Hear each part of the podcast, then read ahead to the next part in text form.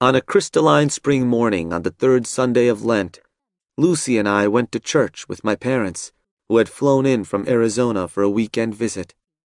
We sat together in a long wooden pew, and my mother struck up a conversation with the family sitting next to us, first complimenting the mother on her baby daughter's eyes, then quickly moving on to matters of greater substance, her skills as a listener, confidant, and connector fully evident. During the pastor's scripture reading, I suddenly found myself chuckling. It featured a frustrated Jesus whose metaphorical language receives literal interpretation from his followers. Jesus answered and said to her, Everyone who drinks this water will be thirsty again, but whoever drinks the water I shall give will never thirst. The water I shall give will become in him a spring of water welling up to eternal life. The woman said to him, Sir, give me this water, so that I may not be thirsty or have to keep coming here to draw water. Meanwhile, the disciples urged him, Rabbi, eat. But he said to them, I have food to eat of which you do not know. So the disciples said to one another, Could someone have brought him something to eat? It was passages like these, where there is a clear mocking of literalist readings of Scripture, that had brought me back around to Christianity after a long stretch. Following college, when my notion of God and Jesus had grown, to put it gently, tenuous. During my sojourn in ironclad atheism, the primary arsenal leveled against Christianity had been its failure on empirical grounds. Surely enlightened reason offered a more coherent cosmos.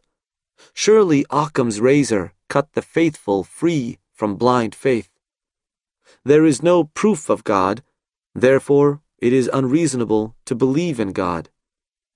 Although I had been raised in a devout Christian family, where prayer and scripture readings were a nightly ritual, I, like most scientific types, came to believe in the possibility of a material conception of reality an ultimately scientific worldview that would grant a complete metaphysics, minus outmoded concepts like souls, God, and bearded white men in robes.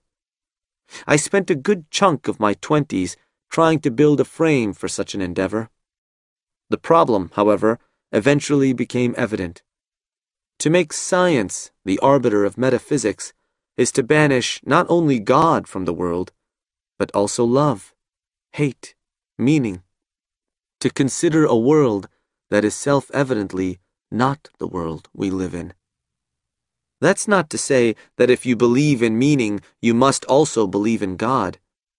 It is to say, though, that if you believe that science provides no basis for God, then you are almost obligated to conclude that science provides no basis for meaning, and therefore life itself doesn't have any. In other words, existential claims have no weight. All knowledge is scientific knowledge. Yet the paradox is that scientific methodology is the product of human hands and thus cannot reach some permanent truth. We build scientific theories to organize and manipulate the world, to reduce phenomena into manageable units.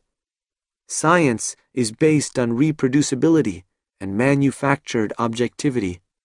As strong as that makes its ability to generate claims about matter and energy, it also makes scientific knowledge inapplicable to the existential, visceral nature of human life, which is unique and subjective and unpredictable. Science may provide the most useful way to organize empirical, reproducible data but its power to do so is predicated on its inability to grasp the most central aspects of human life hope, fear, love, hate, beauty, envy, honor, weakness, striving, suffering, virtue. Between these core passions and scientific theory, there will always be a gap. No system of thought can contain the fullness of human experience. The realm of metaphysics remains the province of revelation. This, not atheism, is what Occam argued, after all. And atheism can be justified only on these grounds. The prototypical atheist, then, is Graham Greene's commandant from the power and the glory, whose atheism comes from a revelation of the absence of God. The only real atheism must be grounded in a world making vision. The favorite quote of many an atheist, from the Nobel Prize winning French biologist Jacques Monod, belies this revelatory aspect. The ancient covenant is in pieces. Man at last knows that he is alone in the unfeeling immensity of the universe, out of which he emerged only by chance. Yet I returned to the central values of Christianity sacrifice, redemption, forgiveness, because I found them so compelling. There is a tension in the Bible between justice and mercy, between the Old Testament and the New Testament. And the New Testament says you can never be good enough Goodness is the thing, and you can never live up to it. The main message of Jesus, I believed, is that mercy trumps justice every time. Not only that, but maybe the basic message of original sin isn't feel guilty all the time. Maybe it is more along these lines. We all have a notion of what it means to be good, and we can't live up to it all the time. Maybe that's what the message of the New Testament is after all. Even if you have a notion as well defined as Leviticus, you can't live that way. It's not just impossible, it's insane. About God, I could say nothing definitive, of course, but the basic reality of human life stands compellingly against blind determinism. Moreover, no one, myself included, credits revelation with any epistemic authority. We are all reasonable people. Revelation is not good enough. Even if God spoke to us, we discount it as delusional. So what, I wonder, is the aspiring metaphysician to do? Give up?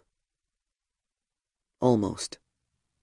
Struggle toward the capital T truth, but recognize that the task is impossible or that if a correct answer is possible, verification certainly is impossible. In the end, it cannot be doubted that each of us can see only a part of the picture. The doctor sees one, the patient another, the engineer a third, the economist a fourth, the pearl diver a fifth, the alcoholic a sixth, the cable guy a seventh, the sheep farmer an eighth, the Indian beggar a ninth, the pastor a tenth. Human knowledge is never contained in one person. It grows from the relationships we create between each other and the world, and still, it is never complete. And truth comes somewhere above all of them, where, as at the end of that Sunday's reading. The sower and reaper can rejoice together. For here the saying is verified that one sows and another reaps. I sent you to reap what you have not worked for. Others have done the work, and you are sharing the fruits of their work.